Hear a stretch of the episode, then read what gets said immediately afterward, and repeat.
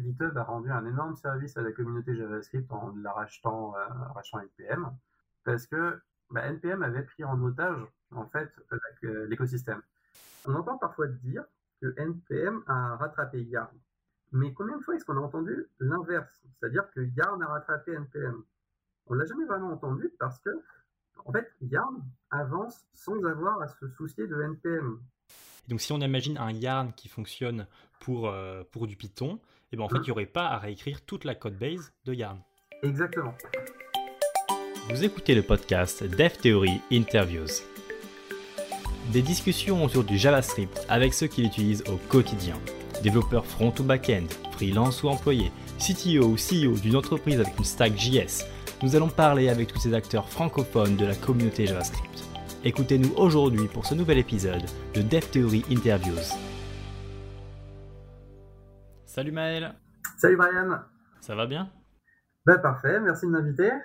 Eh bien, merci d'accepter cette invitation car euh, j'ai vraiment très envie de faire cette discussion avec toi. Pour le dire à ceux qui nous écoutent, tu es actuellement le lead maintainer de Yarn, également ingénieur chez Datadog et tu as été euh, chez Facebook. Donc c'est déjà un parcours euh, très très beau et, j'aimerais bien qu'on en reparle petit à petit. Mais la première question que j'ai, celle qui, qui me rend le plus curieux à vrai dire, c'est en fait être lead maintainer de Yarn Qu'est-ce que ça veut dire et qu'est-ce que toi tu fais au quotidien Alors en fait, c'est beaucoup de choses parce que Yarn, c'est un projet qui est complètement open source et c'est un projet qui a pas mal de succès. Donc ça fait qu'il faut euh, porter en fait pas mal de, casquettes euh, quand on maintient un projet comme ça. Donc concrètement, je fais de l'architecture. Euh, on en reparlera sûrement plus tard, mais on a refait complètement la code base de Yarn l'an dernier. Et pour ce faire, bah, il a fallu que euh, j'utilise un peu mon expérience des années passées pour savoir euh, de quelle façon il faudrait qu'on architecture euh, nos, composants du corps. je fais aussi beaucoup de support, donc à chaque fois que quelqu'un a une question sur Yarn, que ce soit sur Twitter ou sur Discord, j'essaye de fournir du contexte pour que, que, les gens puissent se débloquer par eux-mêmes. je fais pas mal de communication, surtout avec d'autres projets open source. Parce que, comme je te dis, euh, Yarn, c'est un énorme projet qui a beaucoup de succès, mais ça implique aussi que euh, il faut vraiment qu'on euh, discute avec tous les autres projets open source en fait qui ont du succès en tant que package manager pour s'assurer qu'ils ont ce qu'il faut pour les supporter et aussi avoir entre guillemets leur leur buy-in pour certaines features qu'on voudrait qu'on voudrait déployer. Donc par exemple, ça peut aller jusqu'à faire des pull requests sur Next.js pour corriger quelques problèmes qu'ils peuvent avoir ou euh, aider euh, Jest avec euh, leur configuration Yarn, enfin ce genre de choses. Ça, c'est pour la, communication, la coordination. de façon générale, en fait, notre projet utilise un, modèle de développement qui est assez proche de Benevolent Dictator, c'est-à-dire qu'au final, c'est, on est plusieurs dans l'équipe de développement. je garde une sorte de droit de veto. Après, ça vient pas de n'importe où. Hein. C'est-à-dire que les autres contributeurs aussi me font confiance pour avoir une sorte de, vision d'ensemble du développement du projet et de la direction qu'on veut lui donner euh, sur le long terme. Ok, je vois. Euh, et, là, tu parles de droit de veto. Euh, et comme quoi donc les autres maintainers te font confiance. Mhm. Donc toi, comment tu es arrivé dans cette position de confiance, donc dans ce rôle chez Yarn? Alors ça, ça, a pris pas mal de temps. En fait, ce qui s'est passé, c'est que en, en, 2016, euh, je travaillais donc à Wisezombie, qui était une euh, startup. J'étais développeur euh, front-end et j'ai été contacté par Facebook sur LinkedIn. Alors, quand tu te fais contacter par une grosse boîte comme ça sur LinkedIn, bon, tu, réponds parce que voilà, c'est Facebook, mais en même temps, tu n'as pas vraiment d'espoir que ça amène à quoi que ce soit.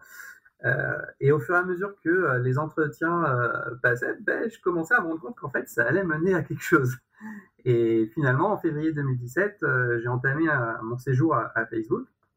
Euh, et l'une des raisons pour lesquelles j'avais choisi Facebook à l'époque, c'était que c'était un peu l'endroit où aller en termes de JavaScript, puisqu'ils avaient, ils avaient React, ils avaient Jest, il y avait React Native, et ils venaient de sortir un package manager qui s'appelait Yarn. Et même si je l'avais testé et qui marchait pas totalement sur mon projet à l'époque, je me disais, c'est quand même cool de voir tout ce que Facebook fait pour le JS. Du coup, je suis rentré là-bas et j'avais absolument aucune idée. enfin, je, me disais que c'était impossible que je travaille sur de l'open source parce que bah, il y avait très peu de postes pour ce genre de choses, quoi. Et en fait, il s'avère que l'équipe qui était en charge de bah, Jest et Jest et Yarn travaillait sur Londres et que moi, c'était à, Londres que, que j'avais déménagé pour aller à Facebook. Donc j'ai été onboardé sur, euh, sur Yarn par euh, le, mainteneur de l'époque, euh, Constantin. Et de fil en aiguille, je me suis retrouvé un petit peu maître à bord, c'est-à-dire que dans mon équipe, c'était moi qui étais en charge du développement de Yarn, de répondre à toutes les pull requests, de faire les reviews, ce genre de choses. le projet a beaucoup évolué depuis parce qu'à l'époque, comme je te dis, j'étais un peu tout seul. même à l'extérieur, même si on avait quelques contributeurs occasionnels, généralement, c'est un projet où il y a beaucoup de personnes qui viennent faire une pull request pour corriger le problème qu'ils ont, et ensuite ils repartent. Et depuis euh, cette période-là, l'un des succès, je pense, qu'on a réussi à faire, c'est que justement, on a, évolué pour avoir une sorte de communauté. Et aujourd'hui, on doit être 4-5 euh, euh, contributeurs assez réguliers, assez fréquents pour travailler sur le projet.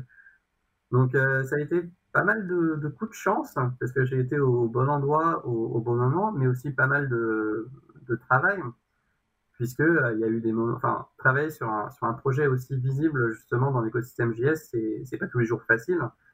Il y a quand même pas mal de, de, de qu'il faut avoir pour parfois faire face à, des feedbacks euh, de la communauté.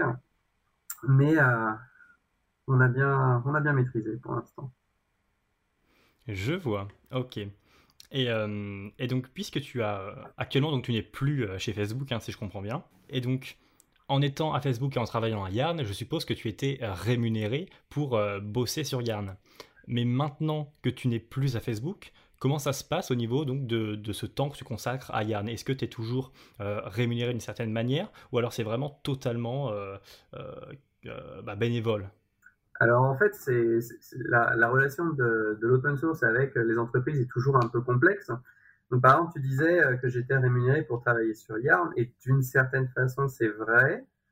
Mais en fait, le, truc qu'il faut comprendre euh, par rapport à, beaucoup d'entreprises, en fait, euh, et Facebook en fait partie, c'est que même si effectivement tu as des personnes qui travaillent sur de l'open source, c'est d'abord pour que ça fournisse de la valeur à l'entreprise. Et alors, mmh. par exemple, pour Yarn, il y avait pas mal de personnes qui me disaient Ah oui, mais euh, Yarn, c'est Facebook, euh, je sais pas, d'Analytics, ceci, cela. Ça n'a jamais été le cas. En fait, la valeur que Yarn apportait à Facebook, c'était littéralement parce que Facebook l'utilise pour euh, tous ses déploiements. et du coup, le travail que je faisais en fait sur Yarn pour le mettre à jour, implémenter de nouvelles fonctionnalités, etc., c'était aussi en partie parce que Facebook allait en bénéficier pour son infrastructure interne. Donc même si effectivement d'une certaine façon j'étais payé pour travailler sur Yarn, c'était en fait secondaire à travailler sur l'infrastructure de Facebook en général.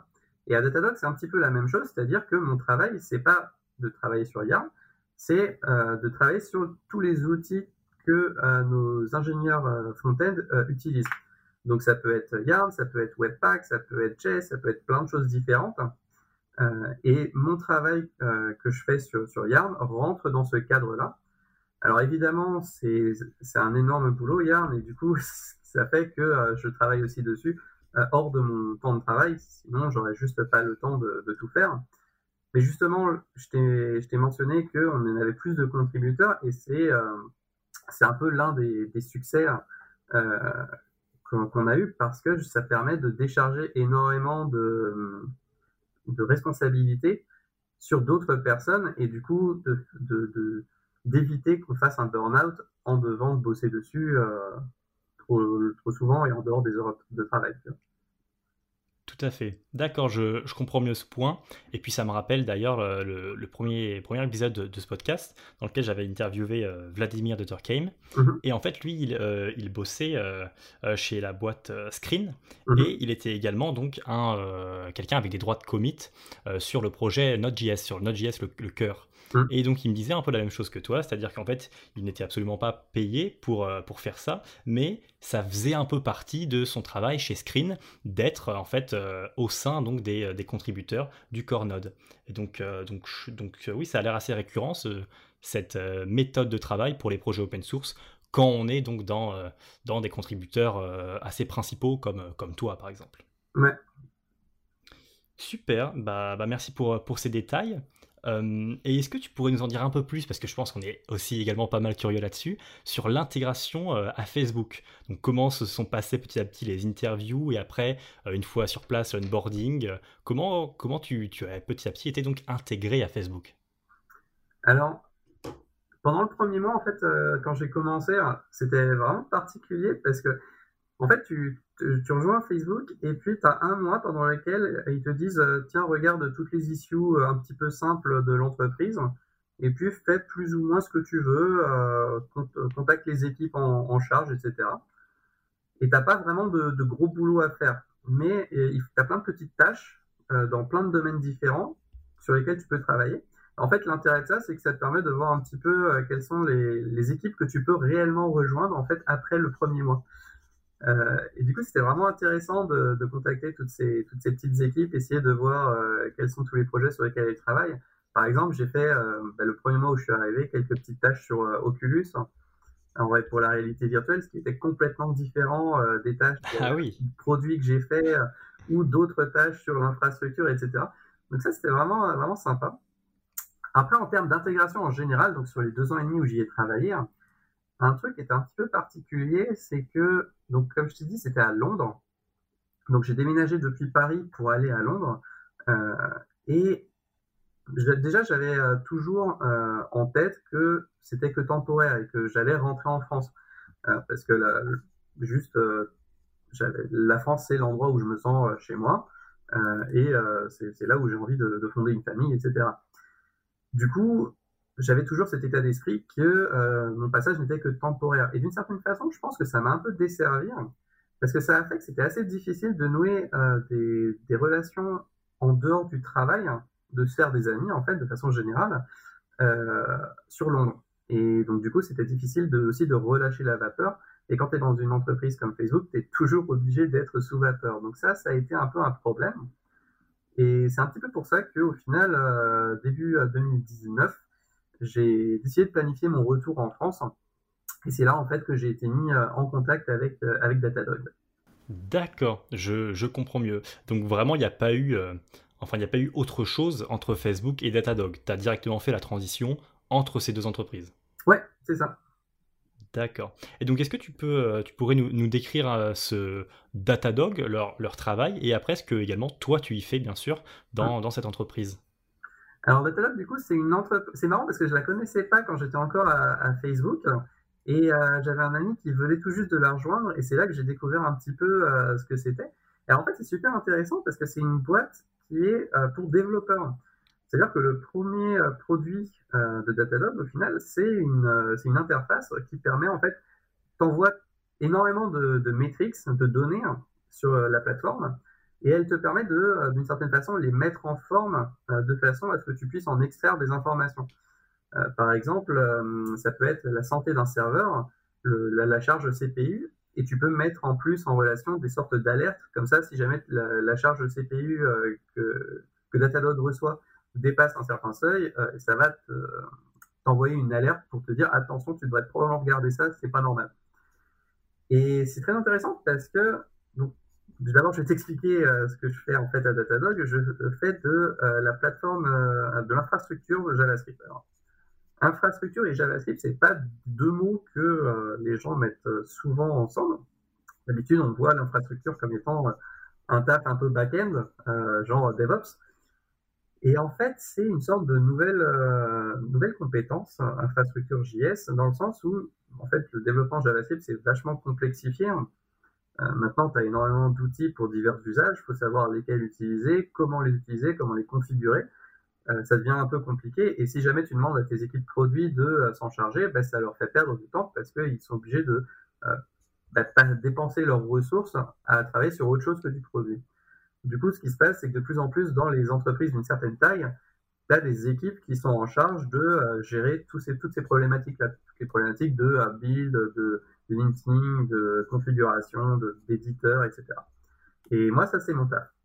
Et en fait, c'est intéressant parce que, en fait, je dis beaucoup en fait, euh, tu as énormément de statistiques et de, données à extraire depuis l'utilisation que les gens ont de ton infrastructure. Par exemple, euh, avec Yarn, ce qu'on fait, c'est que on est en train de tracer en interne euh, l'usage que les développeurs de TypeScript. Par exemple, ça peut être le temps qu'il faut pour euh, faire le type check d'un projet.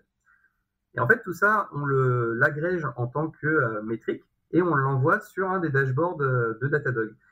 Et par ce biais, ça nous permet de savoir exactement quelle est la durée de type check en général. Et donc, si jamais il y a une pull request, par exemple, euh, qui a un problème et qui fait euh, grimper le, temps de type check, on va instantanément le voir sur nos dashboards.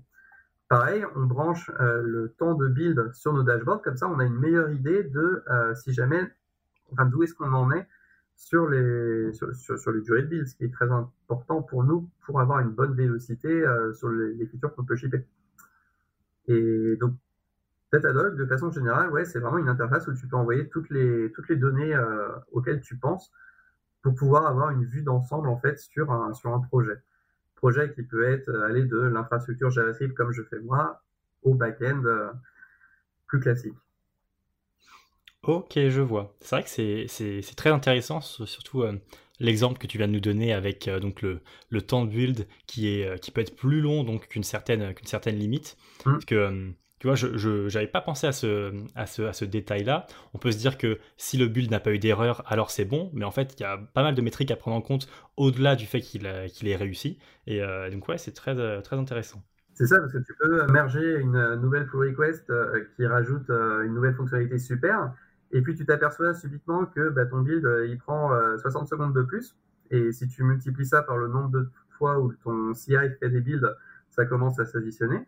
Et puis, tu peux t'apercevoir que euh, ton bundle, il fait 2 euh, mégas de plus. Et là, ça commence à poser problème.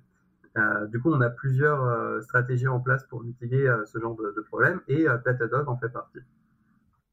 Ok.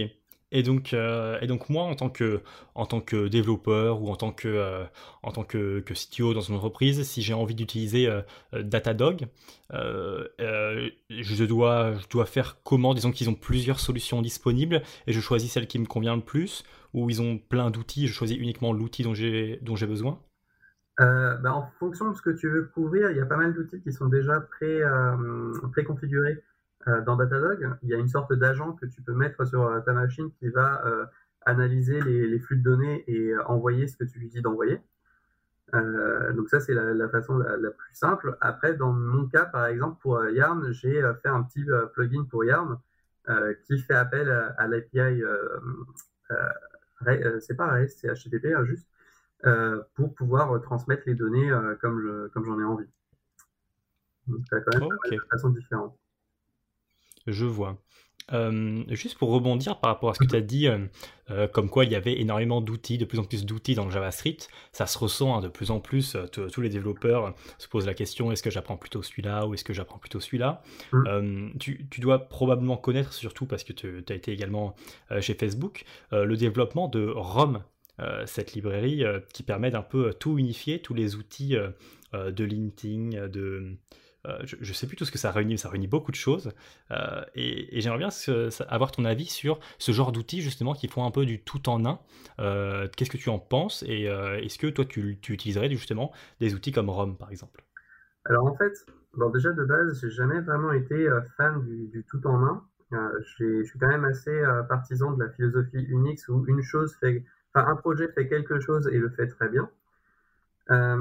après, un autre point à prendre en compte, c'est que tous les projets que, que ces, ces projets-là veulent remplacer, donc par exemple, ce serait euh, ESLint, ce serait Babel, etc., c'est beaucoup de personnes qui ont été derrière, qui sont devenues littéralement des experts dans leur domaine, et je pense que c'est un petit peu illusoire de penser qu'on peut euh, tout effacer et tout recommencer sans, sans leur appui d'une certaine façon, mais même déjà de base, euh, de pouvoir, par exemple, remplacer ESLint. Il y a une raison pour laquelle ces projets existent et sont de cette façon-là.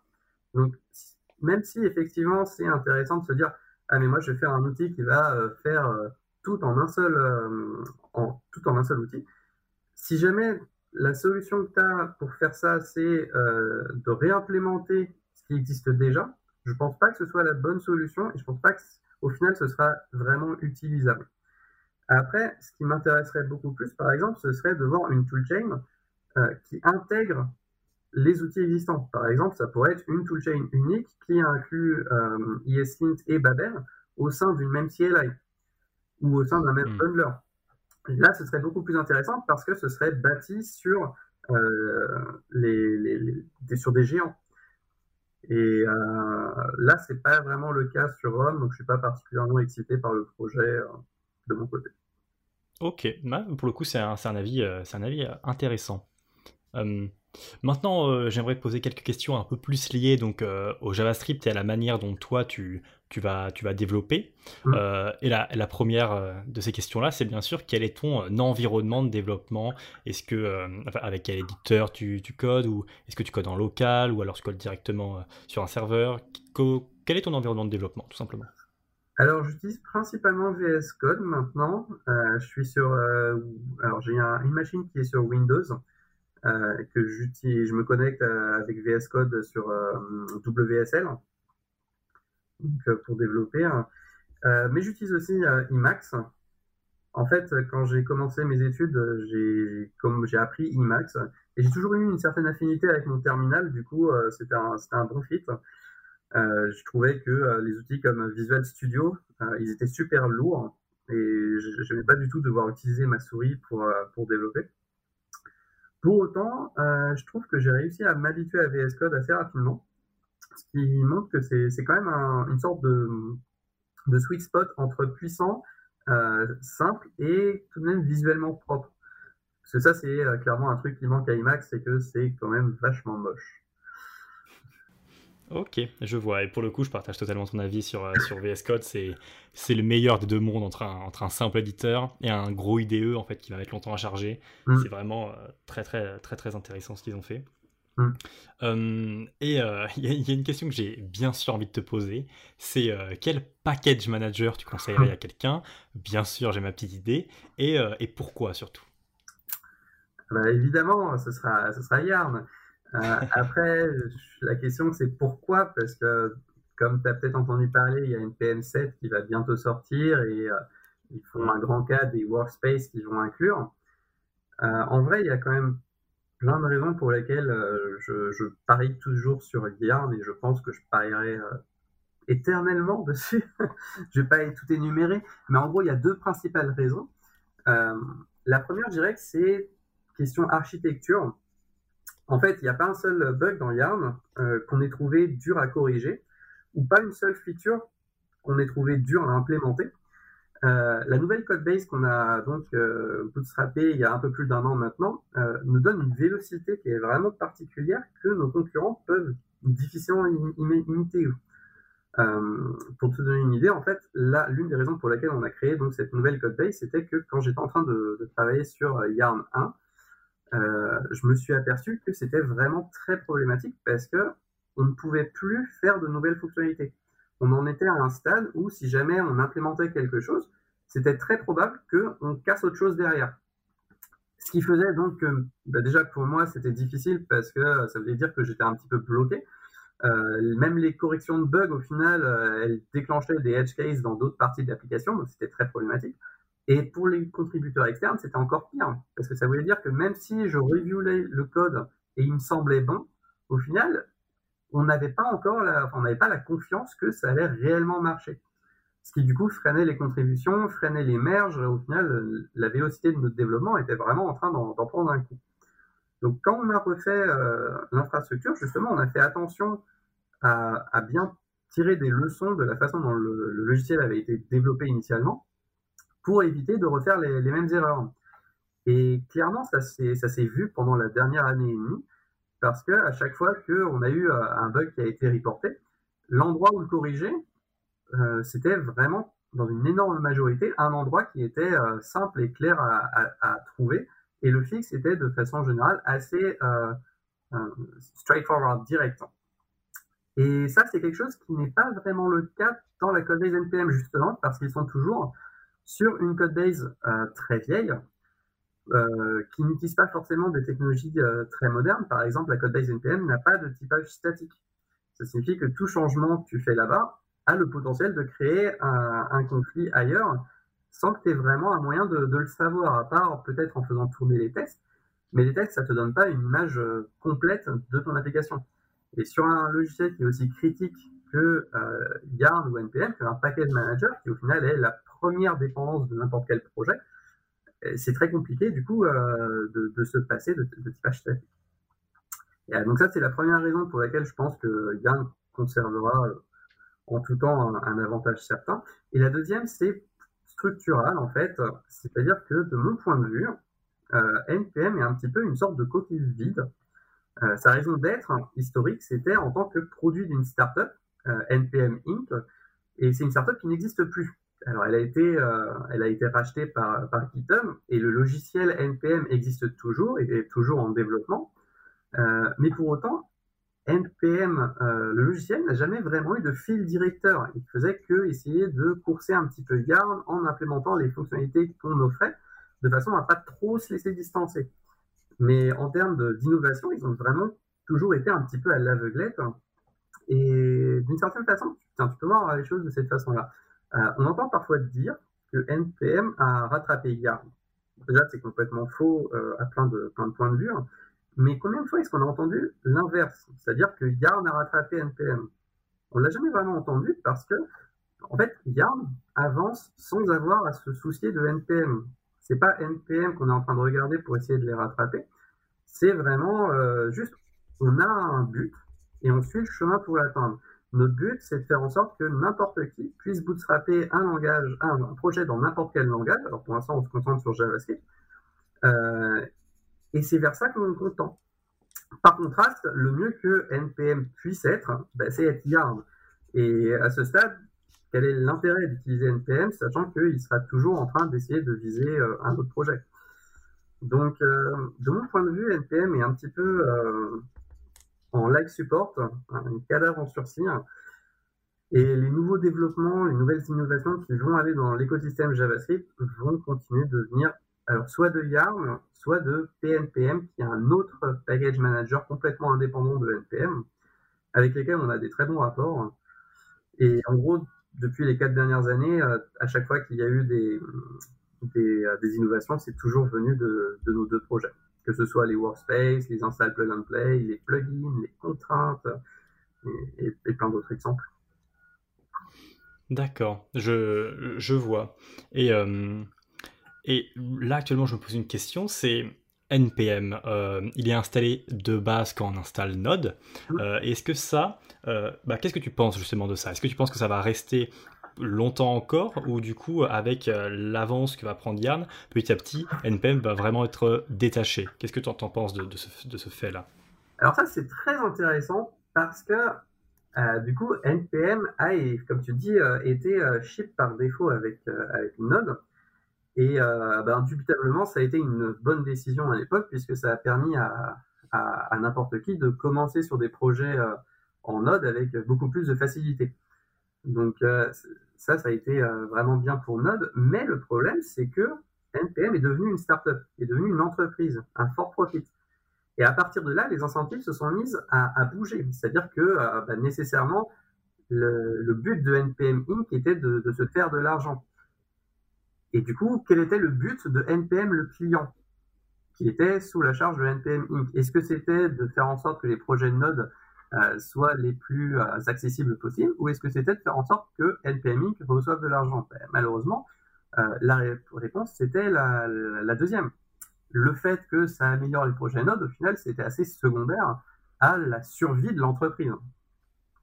Et ça a été un peu problématique parce que c'est aussi le moment où Node a eu un, gros boom et où de plus en plus de projets ont commencé à se, se créer autour de Node. Ce qui fait que de plus en plus de, de projets ont aussi, se, sont se sont aussi attendus à ce que NPM soit installé en même temps que Node. Ce qui fait que c'est devenu difficile pour la, la, fondation Node de le retirer, même si effectivement bah, ils se rendaient bien compte qu'ils étaient en train de favoriser euh, une entreprise avec une, une corporation, un for profit, euh, ils se rendaient aussi compte que bah, leurs utilisateurs avaient besoin de ça et que le retirer serait assez problématique point de vue euh, backward compatibilité. Donc, de mon point de vue, euh, NPM va rester euh, distribué par défaut avec Node pour très longtemps, parce que c'est ce que les gens s'attendent à avoir. Pour autant, c'est vraiment le bon moment pour me poser la question parce que il y a, au début de la semaine, on a envoyé une pull request sur le projet Node pour euh, proposer un système qui permet d'avoir tous les package managers sur la machine en installant Node. Alors, le premier truc que les gens euh, pensent euh, quand ils entendent ça, c'est ah oui, mais j'ai pas envie d'avoir Yarn et PNPM qui encombrent ma machine, qui prennent plusieurs mégas, etc. Et là où c'est intéressant, c'est qu'en fait, ce système, il n'installe que des sortes d'installeurs. C'est-à-dire que c'est seulement la première fois où tu vas lancer Yarn ou va lancer PNPM que le système va réellement installer, télécharger et installer le package manager configuré pour le projet que tu seras en train d'utiliser. Et de cette façon-là, on espère que justement, ça va beaucoup simplifier euh, l'approche pour les, autres euh, package managers et que du coup, ça va euh, retirer un petit peu le bénéfice entre guillemets injuste dont NPM a bénéficié de par sa position en tant qu'unique euh, package manager par défaut. Parce que j'avoue que c'était un petit peu frustrant de voir que euh, le, fait, le, principal euh, point négatif de Yarn, au final, c'était ah oui, mais NPM est distribué par défaut, alors pourquoi j'utiliserais pas ça? Et c'est pas vraiment quelque chose sur lequel on peut influer énormément. Du coup, c'était un peu frustrant. D'accord. Alors ça, pour le coup, c'est une nouvelle, euh, c'est une nouvelle que je trouve très très intéressante. Euh, et c'est vrai que c'est, je pense le, la meilleure des choses, justement, que euh, rien ne soit installé au départ, puis après à la première commande ça s'installe, et qu'on ait vraiment ce choix entre, du coup, je suppose npm, pnpm et yarn. Est-ce qu'il y en a d'autres qui sont, qui sont de base pris en compte?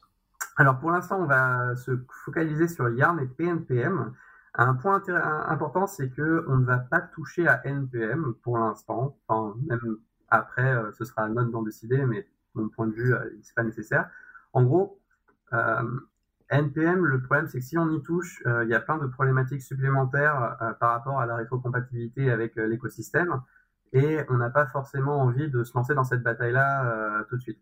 Du coup, le projet qui s'appelle CorePack ne va inclure que les jumpers pour Yarn et PNPM. Donc NPM sera toujours installé par défaut avec Node en dur, sans avoir de connexion. Même si tu n'as pas de connexion Internet, tu peux l'utiliser, euh, etc.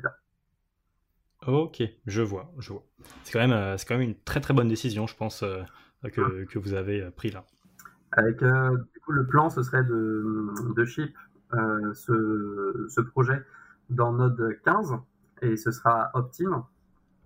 Et ensuite, une fois qu'on aura eu euh, euh, des, premiers retours, on pourra envisager de le mettre en opt-out de façon à ce que tu aies toujours les binaires de PNPM euh, et YARN qui soient accessibles dans ton environnement global.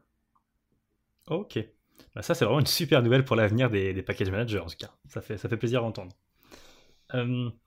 Alors euh, j'ai une question parce que par rapport à ce que tu as dit un moment, tu as dit que pour l'instant Yarn euh, se, concentrait, se consacrait au, JavaScript. Est-ce qu'il y a des projets pour aller vers d'autres langages? Alors oui, dans, le sens où c'est vraiment euh, vers là que, je veux aller, c'est-à-dire que au final tous les langages ont leur propre package manager, généralement implémenté dans leur propre langage. Pour autant, ça fait que la qualité des package managers est vraiment euh, inconsistante d'un environnement à un autre. Ou même les fonctionnalités présentes dans ces package managers sont inconsistantes d'un environnement à un autre. Par exemple, Yarn supporte les workspaces, mais euh, je ne pipe probablement pas.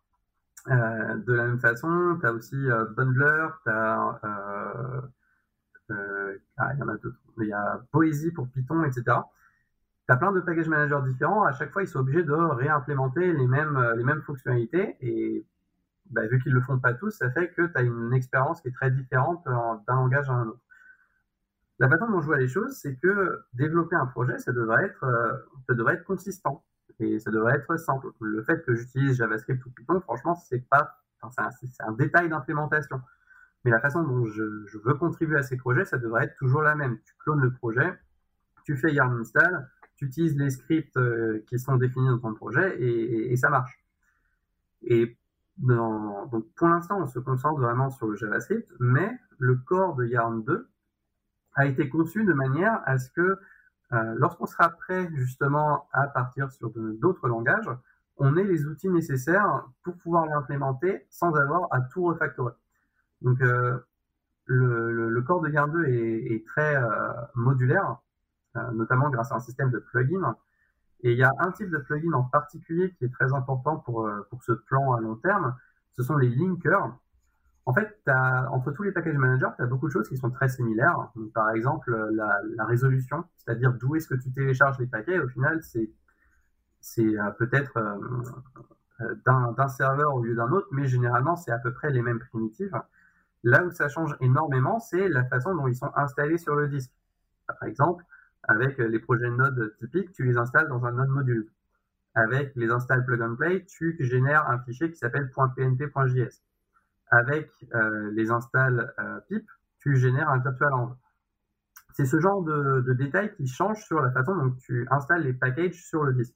Et les linkers, donc qui sont un des modules de Yarn 2 et qui peuvent donc être remplacés, euh, permettent d'implémenter de nouveaux systèmes pour mettre les packages sur le disque, tout en bénéficiant quand même de tout le reste euh, du package manager, c'est-à-dire bah, toutes les fonctionnalités qu'on supporte de base euh, seront toujours euh, supportées par, par le projet, par le package. Je vois.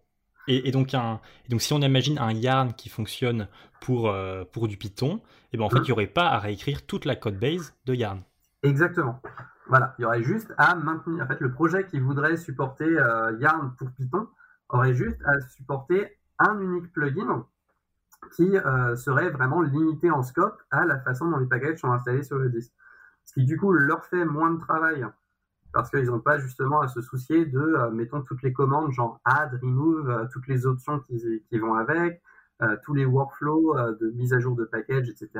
Ça, ce serait, ça fait partie du corps partagé dont nous, on prendrait la responsabilité.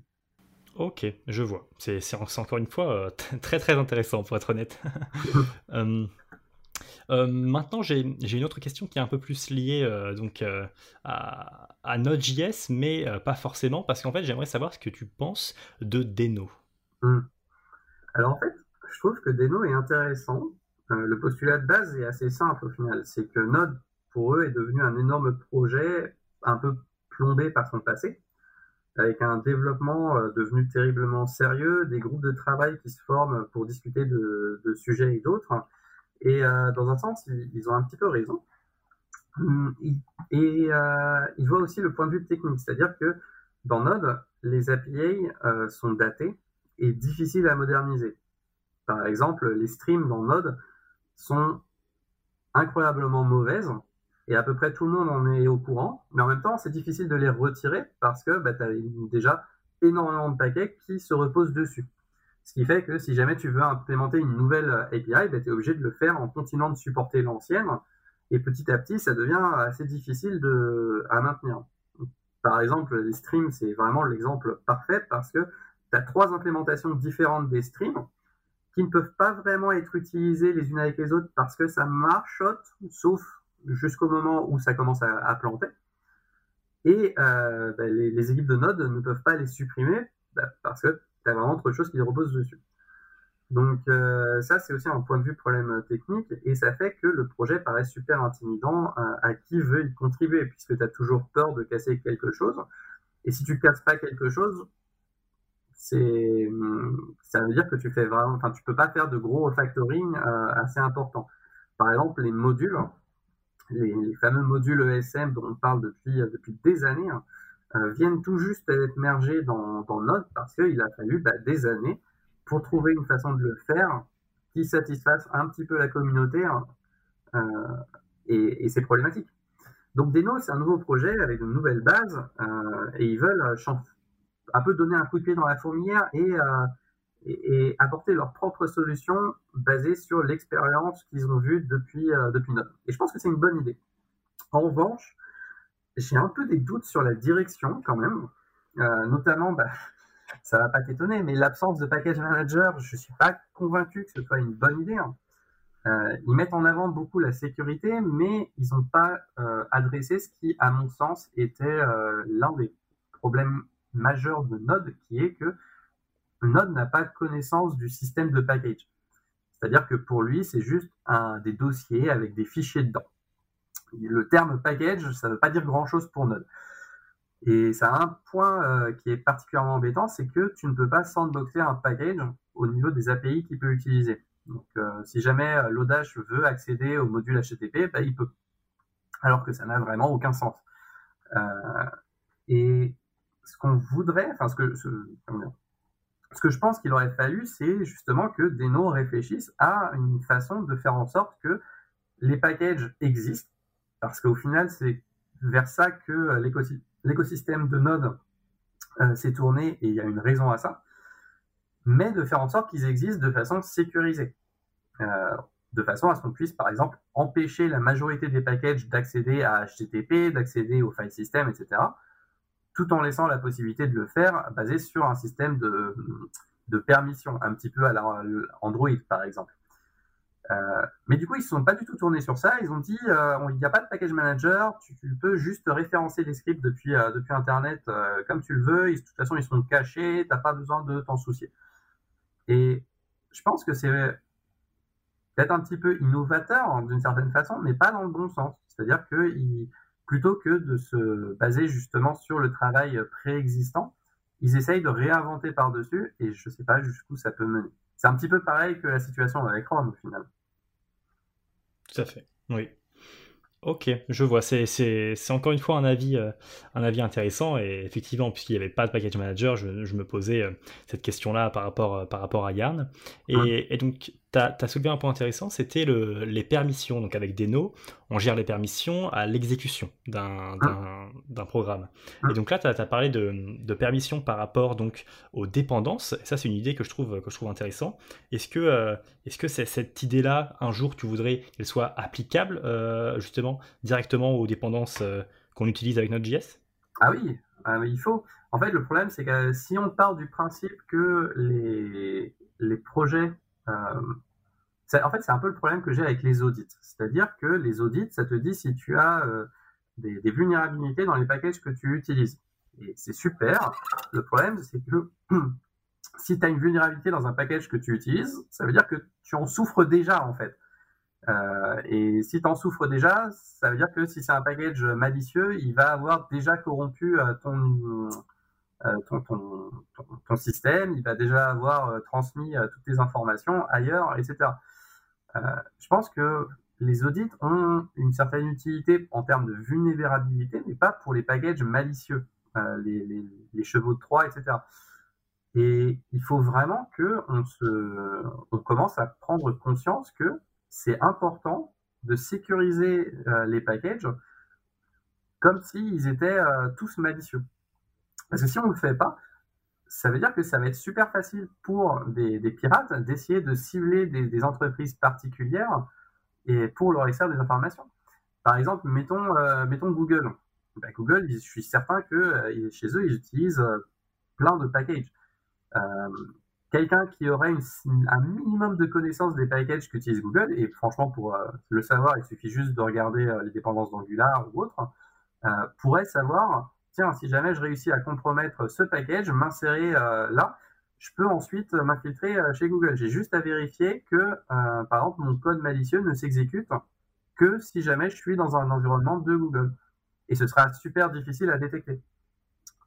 Ça va arriver, hein, c'est certain. Il y a de plus en plus de tentatives depuis peut-être deux ans, je crois. J'en vois de plus en plus passer. Hein.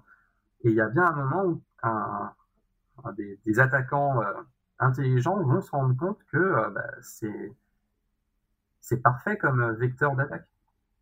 Donc il faut partir du principe que toutes les dépendances sont risquées et trouver des contre-mesures. Et la principale contre-mesure, c'est ne pas laisser les dépendances euh, utiliser des API qui sont euh, potentiellement dangereuses. Très bien, je vois, effectivement, je, pense que c'est également la, bonne direction. Comme tu l'as dit, on le voit par rapport aux, applications mobiles sur Android, on, définit les permissions, mmh. également même par rapport à des extensions Chrome, on va, on va également accepter ou non les permissions de celles-ci. Donc c'est mmh. vrai que c'est un peu partout, à l'instant où on rajoute quelque chose, il y a un système de permission là, et, euh, il manque actuellement euh, à, l'univers du, JavaScript. Et euh, il y a aussi un truc, c'est que tu as mentionné tout à l'heure les, les, permissions par process que fait Deno. Et c'est quelque chose qui existe aussi en vrai sur, sur Node. tu as les policies qui te permettent de définir aussi des, permissions d'exécution pour le process en cours. Et en vrai, je pense pas que ce soit la bonne, la bonne stratégie, ou alors c'est vraiment la bonne stratégie, mais uniquement sur le court terme et en tant que chemin vers une meilleure, une meilleure approche. Parce que par exemple, mettons quelque chose comme Webpack, euh, il va avoir besoin de s'exécuter avec les permissions du file system parce que bah, c'est ce qu'il fait. Il va avoir besoin de s'exécuter avec HTTPS euh, parce que bah, c'est le dev server, donc il a besoin de tourner localement. Ce qui fait que euh, tu auras toujours un risque que un package malicieux hérite les permissions que tu as accordées à l'outil de base qui, lui, avait des raisons légitimes d'utiliser les API un petit peu euh, pas complexe, mais euh, dangereuse. Donc, je suis pas convaincu par les permissions par process. Ok, je, je vois. Pour terminer sur ce point, euh, sur ce point un peu plus JavaScript, mhm. j'avais également une question euh, qui concerne hélas encore une fois NPM, c'est que, euh, donc justement, comme tu l'as dit, c'est une entreprise, hein, NPM, et ça a été, euh, ça a été racheté il y a quelques mois, je crois, par, par GitHub. Mhm. Et, j'aimerais savoir de quel œil, justement, tu vois ce rachat de GitHub, de, de, NPM par GitHub. Est-ce que tu penses que ça va améliorer NPM dans, dans, le même sens, dans la même direction que Yarn, ou alors de manière différente?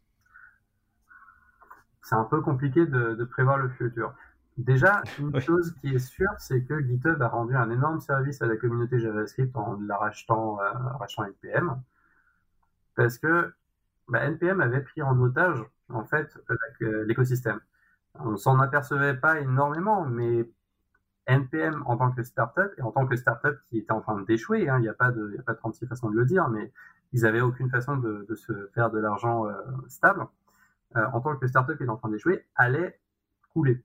Et une fois que NPM coule, qu'est-ce qui se passe pour tous les projets qui référencent registry.npmjs.org Si jamais le nom de domaine était vendu à un mauvais acteur, ou même à un acteur euh, pas terrible, par exemple Oracle, euh, ça aurait pu être une grosse catastrophe pour tout l'écosystème JavaScript.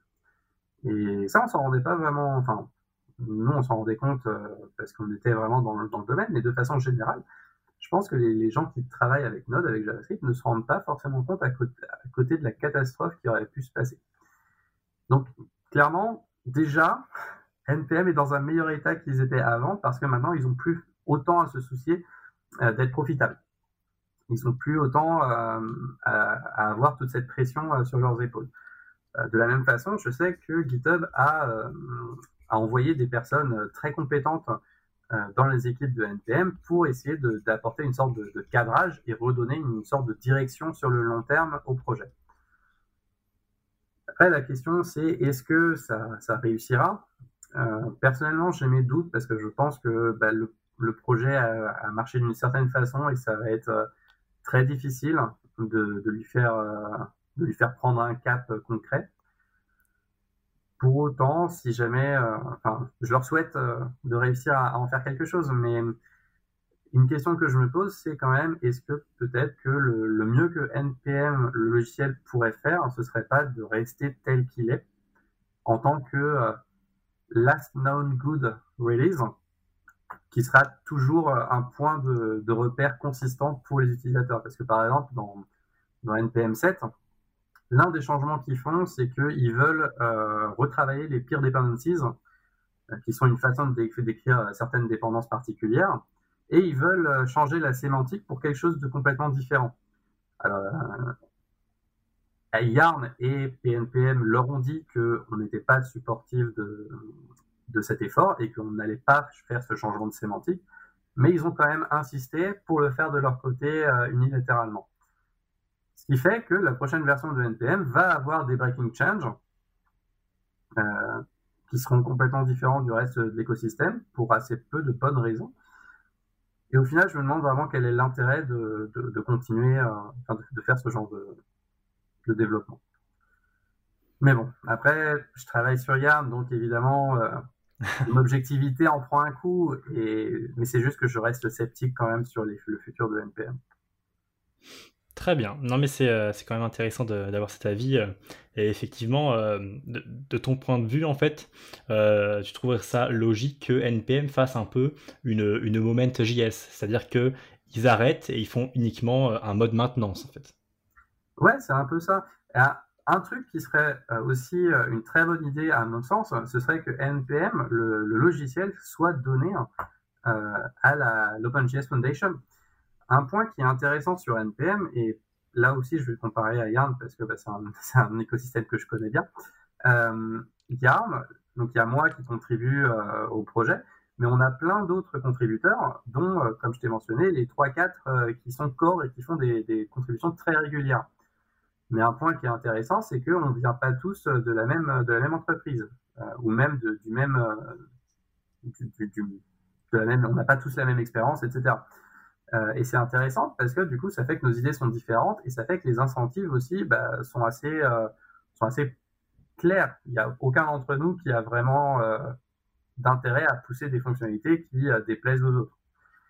NPM, c'est très différent parce que bah, toutes les personnes quasiment qui contribuent à NPM euh, sont des employés de NPM.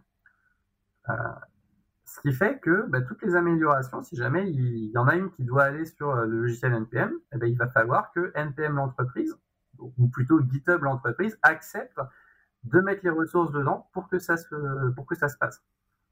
Et c'est un problème qui, qui, à mon sens, est difficile à résoudre parce que, comme je t'ai mentionné, la code base est dans un état où c'est difficile d'onboarder euh, de nouvelles personnes à l'intérieur. Mais pour autant, il faudrait vraiment qu'elle soit plus ouverte. Et la seule façon que je vois qu'elle soit plus ouverte, ce serait qu'elle soit donnée à euh, l'OpenJS Foundation, qui est en charge de Node, pour que ça devienne un véritable projet géré par la fondation euh, Node pour le bien de Node et de JavaScript en général. Très bien, je vois. Eh bien, euh, eh bien, écoute, petit à petit, on va arriver vers, vers la fin de ce, de ce podcast. Hmm. J'aimerais te poser une, une, question que je pose euh, à, à tous les invités jusque-là. C'est est-ce que tu aurais, euh, est-ce que tu aimerais partager quelque chose aux développeurs qui nous écoutent, donc que ce soit une librairie, un framework, un service, quoi que ce soit, qui pourrait, qui pourrait leur être utile? Alors, il y a deux choses que j'ai en tête. La première, c'est JQ. Euh, JQ, c'est un formidable petit outil en, ligne de commande qui permet de, modifier du JSON à partir de la ligne de commande. Donc un petit peu comme euh, un, petit peu comme le loadage.get si vous connaissez. En gros, l'idée c'est juste que vous écrivez un sélecteur sur la ligne de commande qui permet d'extraire des données depuis JSON. Et c'est super intéressant parce que, bah, par exemple, Yarn euh, a un mode dash dash JSON sur pas mal de commandes de la CLI, ce qui fait que euh, il se met à, à, printer directement du JSON qui peut être passé à JQ par un pipe pour extraire des informations qui sont euh, faciles à traiter pour, une, pour un script. Et c'est vraiment un outil qui n'est pas forcément très connu, mais il est vraiment, vraiment très pratique. Et la deuxième point, c'est euh, Hades, qui est un jeu formidable, qui est récemment sorti d'Early Access et j'ai beaucoup de fun avec lui. Hein.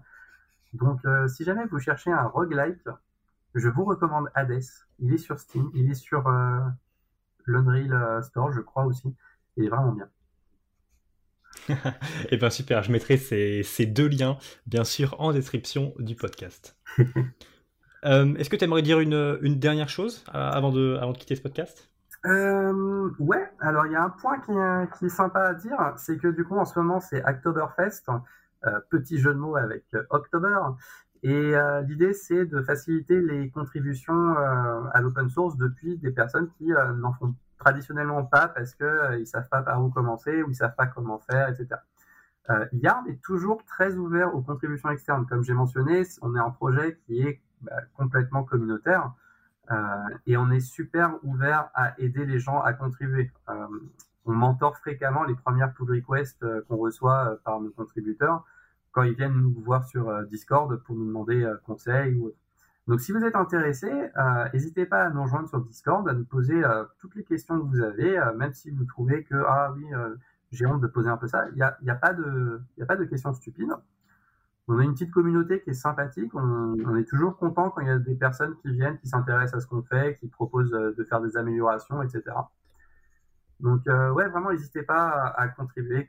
Et puis même si c'est pas Yarn, il y a plein d'autres projets. Euh, qui sont ravis hein, d'obtenir un petit peu de un petit peu plus de contributeurs, de contributions, de reconnaissance d'une certaine façon. Voilà. Très bien. Et eh ben écoute, je te remercie, euh, je te remercie vraiment Maël d'avoir euh, répondu à mes questions aujourd'hui, car j'ai trouvé ça extrêmement intéressant cette discussion, notamment par rapport euh, à, l'avenir donc des package managers et également à l'avenir de, de, Yarn. Donc, donc merci beaucoup. De rien. merci de m'avoir invité encore. De rien. Et puis je te souhaite une, une bonne journée, une bonne journée à tous ceux également qui nous écoutent. À bientôt. À bientôt. Merci d'avoir écouté le podcast Dev Theory Interviews. J'espère sincèrement que cet épisode vous a plu. Je serais ravi si vous pouviez noter ou commenter ce podcast sur la plateforme avec laquelle vous l'écoutez. Si vous souhaitez améliorer votre JavaScript, je peux vous proposer un cours gratuit de 3 jours où je vous explique les notions les plus importantes de tout Code.js. Vous pouvez retrouver le lien de ce cours en description avec toutes les autres ressources dont nous avons parlé dans cet épisode. En attendant, j'espère qu'on va se revoir très vite sur le podcast, les vidéos YouTube ou même devtheory.fr. Et je vous souhaite bon courage pour tous vos projets.